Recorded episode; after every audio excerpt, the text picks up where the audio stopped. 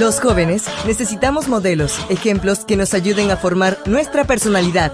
Ejemplos y enseñanzas de las escrituras. Una reflexión para conocer a los personajes de la Biblia. Atrévete a conocerlos. Qué maravilloso es poder despertar a un nuevo día y saber que contamos con la bendición de Dios al regalarnos un nuevo mes. Que Dios puede estar contigo y que Él siempre puede ser el centro de tu vida. Esta mañana, la matutina de jóvenes nos trae el título Generosidad y Humildad. El texto bíblico lo encontramos en el libro de Mateo capítulo 6 verso 2 que nos dice, Cuando tú des limosna, no toques trompeta delante de ti, como hacen los hipócritas en las sinagogas y en las calles, para que la gente los alabe. De cierto les digo que con eso ya se han ganado su recompensa. Desde la entrada del pecado en el mundo, todo fue manchado y despojado de santidad.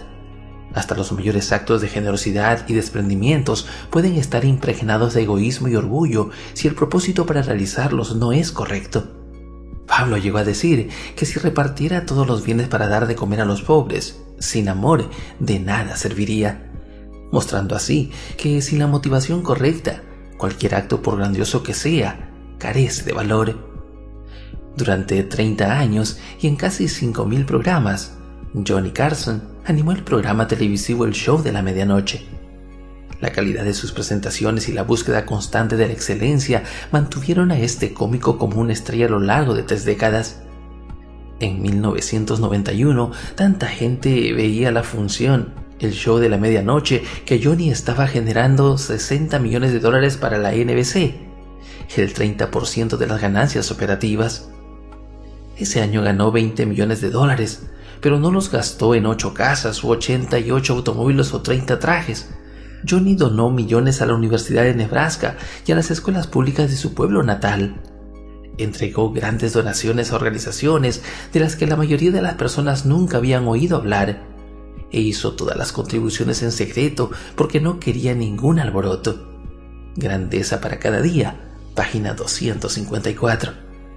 Cada una de las enseñanzas de Jesús fue dada para que el hombre recuperara la santidad que el pecado había eliminado. Los actos de abnegación y filantropía podrían haber dado una apariencia de superación espiritual, pero aquel que lee los corazones y que ve a las personas como cartas abiertas, enseñó que incluso esos actos pueden estar contaminados de egoísmo. Mostrar generosidad haciendo tocar trompeta delante de ti, buscando la alabanza humana, no es lo que Dios aprueba. Johnny Carson tuvo muy claro ese concepto. Por esta razón, es importante orar cada día para que nuestra generosidad vaya acompañada también de humildad, a fin de que todo lo que hagamos no sea para gloria personal, sino para la gloria de Dios. Este día puede ser diferente si lo vivimos para la gloria de Dios.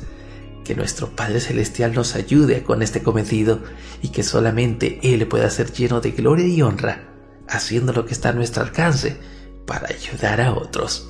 Nos vemos. Devoción matutina para jóvenes. Ejemplos y enseñanzas de las Escrituras. Una presentación de Canaan Seventh Day Adventist Church and DR Ministries. Hasta la próxima.